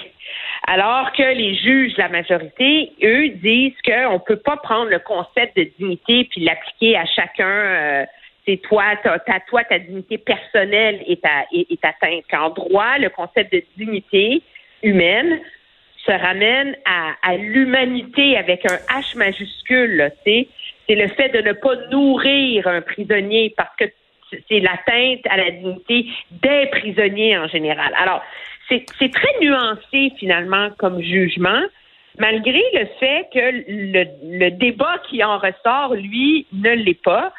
Et je pense que euh, c'est ça pourquoi c'est une cause qui a tellement secoué les esprits et suscité un tel euh, de tels déchirements parce que la liberté d'expression, elle ne mérite pas d'être d'être préservée et défendue quand elle ne dérange pas. La liberté d'expression prend tout son sens dans le fait qu'elle blesse, qu'elle dérange, qu'elle répugne, qu'elle mette mal à l'aise. C'est dans ces contextes-là où il faut euh, la, défendre. Mais là, on a comme le cas parfait. L'humoriste qui fait les jokes les plus méchantes et dégradantes face aux petits gars handicapés incapables de se défendre. Et, je pense hmm. que le malaise va toujours subsister, surtout à la lumière de la réaction de Mike Ward il y a quelques minutes. Un mot sur le troisième lien. Steven Guilbeault, Emmanuel et Mario euh, vient à peine d'arriver que déjà commence à afficher ses couleurs un peu sur le projet, demande entre autres l'évaluation environnementale au niveau fédéral, ce qui est dénoncé par son homologue à Québec. Est-ce que aussi François Legault devrait consulter davantage ou écouter davantage les groupes environnementalistes? Euh, pour moi, on n'a pas fini d'en parler de celle-là. mais, mais mais c'est un geste politique. Non, mais je j'allais juste faire le commentaire. C'est un geste éminemment politique. Là, c'est pas le ministre de l'Environnement, Stephen Guilbeault, qui agit. C'est le ministre libéral, Stephen Guilbeault, euh, qui sort d'une équipe meurtrie par les prises de position de François Legault en campagne électorale et qui dit, bon, ben, quand on dit remettre un chien de sa chienne, d'après moi, dans ce cas-ci, c'est une portée, là. Fait que là, c'est le premier. oui, c'est vrai. Ce qui est intéressant, c'est qu'on comprend maintenant pourquoi le gouvernement du Québec s'est opposé à la nouvelle loi fédérale adoptée en 2018, si ma mémoire est bonne, sur les évaluations environnementales? Parce que Québec a toujours défendu qu'il était le seul à pouvoir et devoir faire ces évaluations-là. Le problème auquel Québec est confronté, c'est que contrairement au débat sur la santé, où c'est une juridiction provinciale, l'environnement est une juridiction conjointe et le troisième lien, c'est quand même un cours d'eau fédéral, veut, pas. Et donc, le gouvernement fédéral a, vraiment la marge de manœuvre pour justifier de se pencher sur ce projet de loi-là légalement, on s'entend. Mais ça, c'est certain légalement. Mais sauf que c'est une décision politique et à mon avis, le minimum, ça aurait été d'interpeller le gouvernement du Québec pour une rencontre conjointe et évaluer la possibilité, puis ça s'est fait dans le passé, évaluer la, la possibilité de, de faire le processus d'évaluation environnementale conjointement, de travailler ensemble, qu'il y ait un seul processus d'évaluation environnementale qui soit mené conjointement par les deux gouvernements. Faudrait que je les cherche, mais il y a quelques précédents de ça. Ça s'est déjà fait dans des dans des, des grands dossiers, des grands projets. Alors là, de le faire unilatéralement comme ça, d'annoncer ça un vendredi à la veille de la COP 26, alors qu'il n'y a pas vraiment d'urgence, la question se pose pas de façon si urgente. Il se fait poser la question. C'est en, en, tout, pas comme fait un point de presse pour dire bonjour tout le monde, je vous annonce que. Mais c'est sûr qu'il aurait pu décider d'être plus subtil. Et euh, il aurait pu décider de patiner, il aurait pu pelleter ça par en avant. Mais la question a été posée, mais la décision, c'est quand même une décision qui annonce. C'est quand même une une décision politique de, de...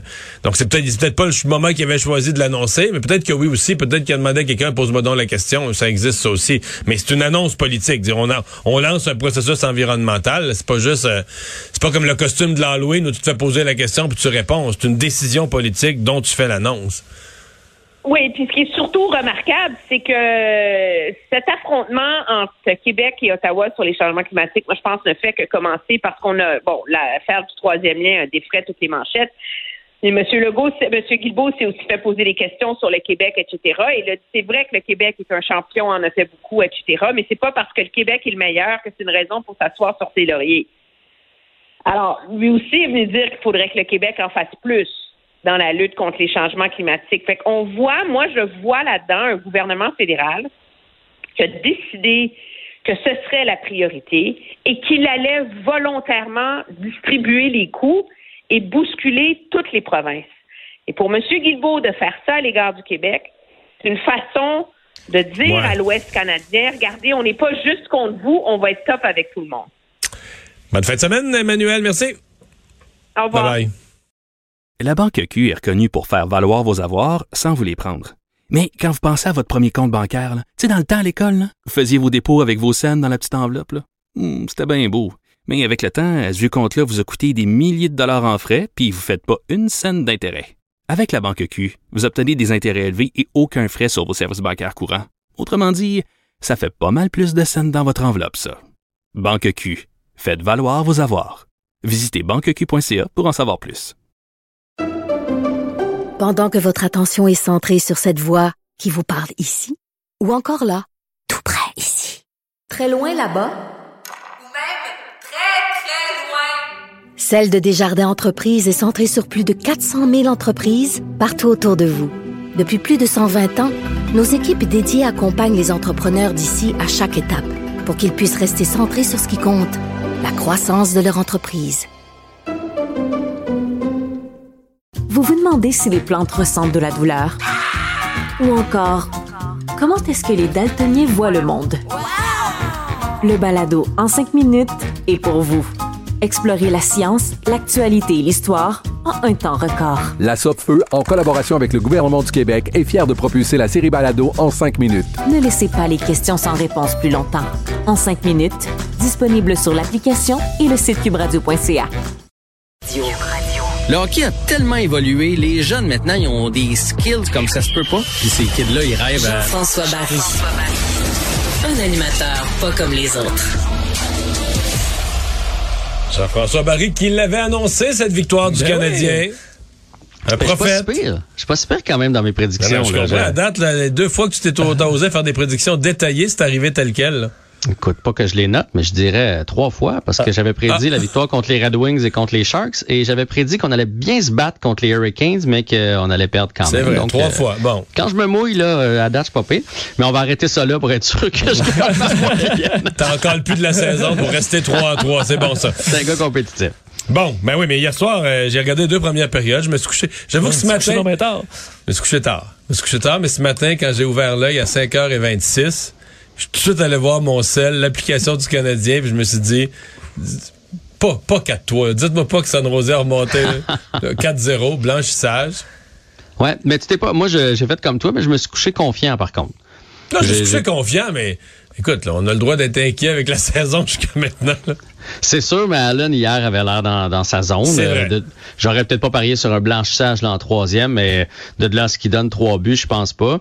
Euh, il y a quand même des bonnes nouvelles là-dedans. Là. hier, justement, on a parlé d'Allen, euh, que ça prenait un gardien numéro un, ça prend quelqu'un qui fait les arrêts. Hier, tu vas être d'accord avec moi, en début de match, euh, après les deux premiers lancés, deux belles chances de marquer du Canadien. Après ça, je pense que les, les Sharks ont, lancé huit fois de suite. Là. Puis si on donne un but là-dessus, peut-être que le vent C'est plus la même équipe là, hein, quand il un but l'autre équipe au cadran là, en retard. Là.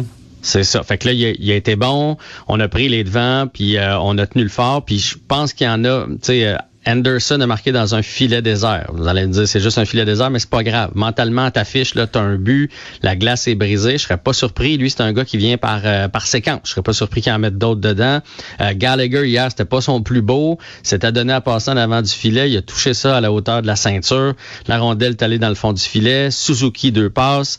C'est c'est des bons signes quand même. Là, je suis pas en train de vous dire que le Canadien va rentrer dans les séries. Là. Non, mais je veux dire, le Canadien a quand même trouvé un moyen de gagner. C'est que les arrêts clés se sont faits au moment où il fallait. le Canadien a pas attaqué en fou. C'est pas un match, là, mais ils ont ils l'ont poussé dedans. La moment ils ont réussi à compter. Puis, fait que c'est c'est sûr que c'est des meilleures choses. Sauf que là, on est, c'est quoi, c'est 2-6? On est 2 6 là. Deux victoires, 6 défaites va falloir coller des victoires à un moment donné. Puis ça, je pense pas que ça va arriver. C'est la, la, mauvaise nouvelle. Je pense quand même là, contre les Kings et les Ducks que le Canadien va aller chercher un des deux matchs. Ça, je suis, je suis assez confiant. D'ailleurs, je vous dis ça en passant, les deux matchs sont à 16 heures. Hein? Euh, on va pouvoir les regarder. on va pouvoir les regarder. Non, mais je veux dire, euh, on a tendance à s'installer devant le, téléviseur après le souper, mais les matchs sont donc euh, juste avant le souper. D'ailleurs, aujourd'hui, il y a Philippe Dano qui a rencontré les médias, euh, qui a avoué qu'il savait que c'était terminé à Montréal depuis un petit bout de temps. Il est super bien à Los Angeles. Ça, il vit sur le bord de l'eau. il est heureux. Et oui, il aura, il aura de l'argent sur le tableau euh, lors du match canadien Kings euh, pour que ses coéquipiers le vengent, disons ça comme ça. Et là, on a appris qu'un de ses grands chums, c'était Jeff euh, Brett Kulak parce qu'il s'en va manger avec Brett Kulak. Et il va avoir un nouveau bébé aussi, Philippe Dano? Oui, oui, oui, mais toute, toute, toute, la petite famille va, va bien, mais est-ce que toute la famille a suivi? Oui, oui, oui, oui, toute la famille a suivi. C'est vrai, on a vu euh, sa conjointe et tout ça. Donc, tout le monde est rendu du côté de Los Angeles. j'en doute pas que c'est une place merveilleuse pour, euh, pour ben vivre ça. Surtout quand hein? tu as moyen d'avoir une belle maison, pas trop loin de l'eau, de la mer, c'est de l'océan. C'est pas payé. C'est sûr, que moi, j'aurais peut-être moins de fun que lui, mais lui, il n'y a aucun souci. Bon. bon. Euh, les Hawks, euh, hier, t'en parlais, euh, soulevait la question est-ce qu'il faudra enlever un nom de la coupe Et c'est finalement ce que je demandé l'équipe. Ouais, ben c'est le nom de Brad Aldrich, euh, qui est l'agresseur euh, de Cal Beach. Là, je résumerai pas l'histoire. Je pense qu'on en a suffisamment parlé cette semaine. C'était aux Hawks donc de faire la demande et aujourd'hui, Rocky Ritz, le président, le, propriétaire de l'équipe, a fait la demande au Temple de la Renommée à Lanny McDonald. C'est comme ça que ça se fait. C'est pas arrivé souvent. C'est arrivé dans le cas entre autres de Peter Pocklington qui avait fait mettre le nom de son père sur la Coupe Stanley. Personne s'en était rendu compte. Lui, il voulait que son père soit dessus et on a on a fait son nom. Alors, est-ce que ce sera accepté? Euh, c'est à suivre. Euh, il est juste à côté de Marc Bergevin. D'ailleurs, je sais pas si vous avez vu la photo. les deux noms sont vraiment un à côté de l'autre. Moi, j'espère que ça va se faire. Honnêtement, euh, il, a abusé de ce joueur-là. Il a abusé d'un jeune de, du Michigan aussi. c'est quelque chose qui ne se fait pas. Et puis, faut Mais il, a fait de la prison, finalement, lui. Oui, ben il est là, là, là, non? Aldrich, es-tu en prison présentement? Écoute, là... Oui, il a fait de la prison j'ai pris pour acquis que qui, qui, était là parce que ça fait pas des années de ça. J'ai pris pour acquis qu'il y avait eu une assez longue sentence, mais bon, des fois avec le système de justice, il est peut-être sorti. Euh, écoute, il faudrait que je fasse la recherche. Là, tu, tu m'en poses une bonne. Mais euh, le nom, qui décide de est-ce que c'est la Ligue, est-ce que c'est Batman ou, est-ce que c'est les gouverneurs, est-ce que c'est les gouverneurs, les, les, les, les propriétaires d'équipe, Jeff Molson et autres? De ce que j'ai lu, ça va être le comité du Temple de la renommée du hockey. Parce que dans le fond, une fois que, que la Coupe Stanley est gagnée, la Coupe Stanley est super haute. Là, euh, si, euh, on, on, mettait toutes les couches, une fois qu'on enlève les couches, on les envoie. C'est comme des, des strates, là, on les non, ce que j'ai la réponse. Là. Il était en prison neuf mois. C'est tout? En 2014. Puis après ça, il y avait cinq ans de probation. Donc même ça, il y avait de la probation jusqu'en 2019 donc, on ne sait pas, on n'a pas, et lui, il parle pas, dans le fond, on n'a pas vraiment de nouvelles. Parce que c'est une histoire que j'ai suivie, puis d'assez loin, comme il manque des bouts au casse-tête. Je comprends que lui, il parle pas, puis il est caché quelque part. Puis, euh, Ouais, ben il manque beaucoup de bout. Puis d'ailleurs, on peut enchaîner tout de suite sur le deuxième sujet. Ben bref, c'est le comité du temple de la renommée du hockey là, qui va se, Ouais, se pencher là-dessus. Parce qu'il y a un- une autre nouvelle aujourd'hui, c'est Kevin Cheval, Kevin le directeur général des Jets de Winnipeg, qui lui s'en tire. Il y a eu une rencontre avec Gary Bettman. Il a pu euh, expliquer son point. Et euh, Gary Bettman le laisse euh, être euh, DG des Jets de Winnipeg. Dans le fond, ce qu'il dit, c'est que il faisait pas partie de la haute direction. Il était quand même euh, directeur général adjoint à ce moment-là. Puis euh, Gary Bettman a dit là, ce serait facile de congédier tout le monde. Tu sais, si on commence à congédier tout le monde qui est au courant, qui était au courant, ça finira plus. Puis je comprends là. Tu sais, on parle de Kane, on parle de tous les joueurs le savaient finalement. là. Mais hier, Joel, Joel Kenville, quand même, hier, les, les Panthers de la Floride ont perdu leur entraîneur. là. En fait, c'est eux autres qui l'ont euh, qui, lui ont demandé de, de, de donner sa démission euh, parce que lui était vraiment au courant avant. Euh, ce, que, ce que Kevin Cheveldayoff a dit, c'est que lui a été mis au courant dans les jours qui ont suivi la conquête de la Coupe Stanley. Il fait partie du rapport des gens qui, qui, ont été à ce, ce- cette réunion-là où on a parlé de ce cas-là. J'imagine son lit entre les lignes, c'est que lui, son supérieur lui a dit pas un mot, c'est moi qui m'en occupe. Bon, puis il a pas dit un mot. C'est sûr que dans ce genre de, de situation-là, il aurait fallu qu'il parle. En même temps, il n'est pas le seul qui était ça, au courant. ouais, L'association beau des à joueurs le dire après, c'est ça. Mais là, quand ton boss te dit, garde là, la situation, il dit pas, là, ton boss, on va tout abrier ça, puis on va, qu'on va commettre des gestes odieux. Là, il dit, on s'en occupe. Exact. Toi, ton boss dit, on s'en occupe. C'est comme, mêle-toi de tes affaires. Mais est-ce Ouais. que, tu, que tu fais quoi là, le- le- le- les jours, les semaines d'après, tu dis, s'en occupe. À un moment donné, il est trop tard, tu penses plus à ça. Est-ce que tu restes avec, probablement que tu resterais avec un devoir d'aller à qui? D'aller à la direction de la Ligue, d'aller aux médias, de... Oui, sauf que là, euh, ce qu'on apprend aussi, c'est que l'association des joueurs était au courant. Fait que, Ouais. je me mets, lui, son boss, il dit, je m'en occupe, on gère ça à l'interne. À un moment donné, mettons que tu te fais, puis c'est-tu réglé? Puis là, ils font, oui, c'est rendu à l'association des joueurs. Tu t'informes, effectivement, ils sont au courant. Fait que je comprends le point de Gary Bettman qu'on peut pas, à un moment donné, on pourra pas euh, congédier tout le monde qui savait cette histoire-là parce qu'on va perdre une bonne partie de la Ligue nationale, là, si je comprends bien. Mais Euh, ça reste- va, euh, ça va quand même laisser dans la Ligue nationale toute une trace pour la gestion de dossiers futurs d'abus, agressions. Euh, Ouais, moi, ça, le, pro- d'ailleurs, il y a le eu- prochain qui va avoir passé un cas, là, il va y penser deux fois avant d'abrier la, la situation.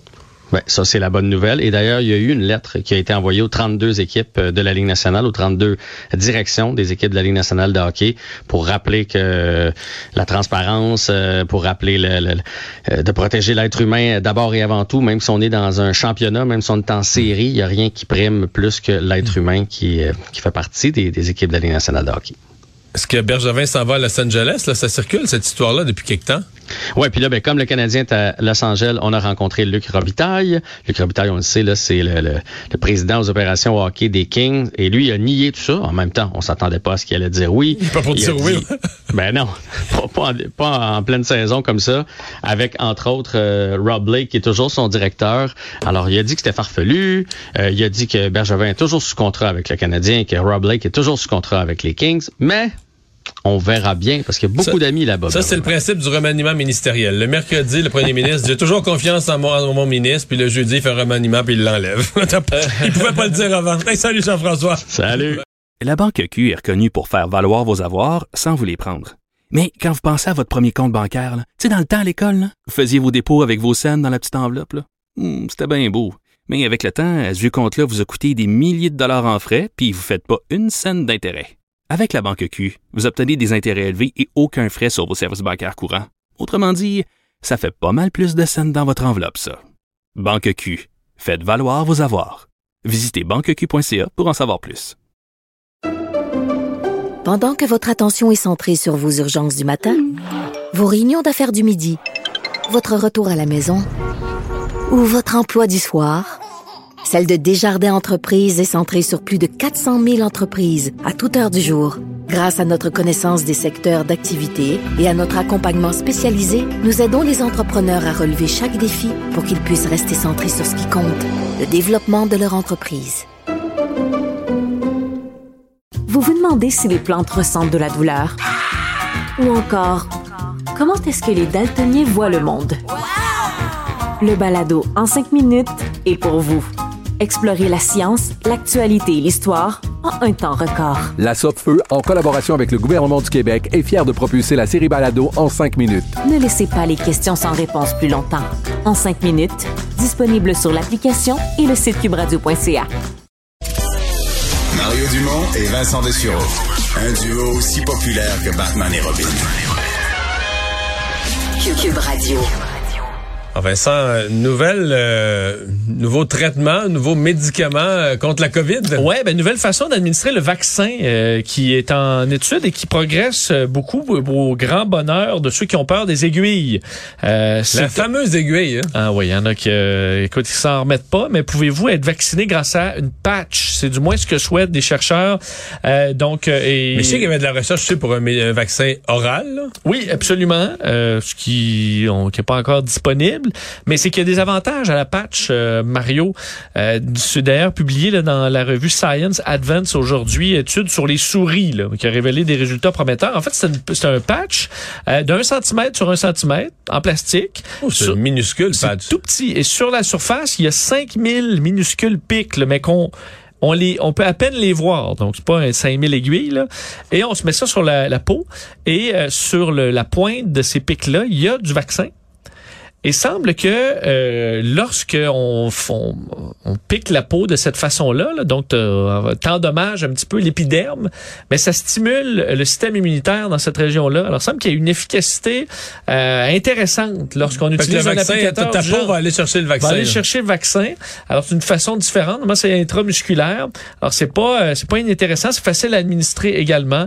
Donc, on dit que l'insertion des pointes provoque d'infimes blessures qui alertent le corps et crée une réponse immunitaire. Alors écoute, on est quand même sur des souris. Alors attendez-vous pas à ce que votre troisième dose soit avec une patch. Il euh, faudra se faire à l'idée de l'aiguille jusqu'à nouvel ordre, mais ça montre quand même que dans le monde des vaccins, euh, on avance tranquillement avec des recherches qui deviendront peut-être euh, de plus en plus faciles pour nous pour en recevoir dans le futur. Météo de ce week-end de d'Halloween, c'est pas c'est pas super là. Non, c'est pas super. Je regardais samedi, dimanche. Si on donne la région de Montréal, là, demain samedi, c'est 11, 20 mm de pluie. Dimanche, 10, 20 à 25 mm de pluie. Euh, alors, c'est quand même de bonne quantité. Pour Québec, samedi, c'est un peu mieux parce qu'il y aura des percées de soleil, mais c'est quand même pluvieux. Et dimanche, c'est de la pluie, 15 mm. Je vois qu'à peu près là, dans l'Est également, on est dans la pluie. Et classique un peu de l'Halloween, du vent. Là. Mais tu sais, dimanche, là, à Québec, tu vois 10 à 15 mm de pluie, des vents à 36 km h rafale à 55 euh, du vent, du tout ce qui est, tout ce qui est, tout ce qui est en papier là, dans les décos, dans les costumes, là, de la pluie puis du grand vent. Euh. Ben, c'est pour ça que votre gros saut puis votre masque de Squid Game, vous allez être confortable quand même. Alors peut-être une bonne façon de protéger les enfants, euh, mais vous penserez quand même dans, tu sais, souvent il y en a qui ont des beaux petits costumes, là tu es obligé de mettre le manteau d'hiver par dessus là. Ce sera peut-être la réalité le gros, malheureusement. Le gros imperméable. Le gros imperméable. Faudrait y penser euh, déjà d'avance, parce que c'est un gros week-end quand même dans l'actualité. Mario, c'est le G20 demain et dimanche à Rome. Donc les euh, bon les dirigeants des, des, pays les plus industrialisés qui se rencontrent. Quoique Poutine n'est pas là, Xi Jinping non plus.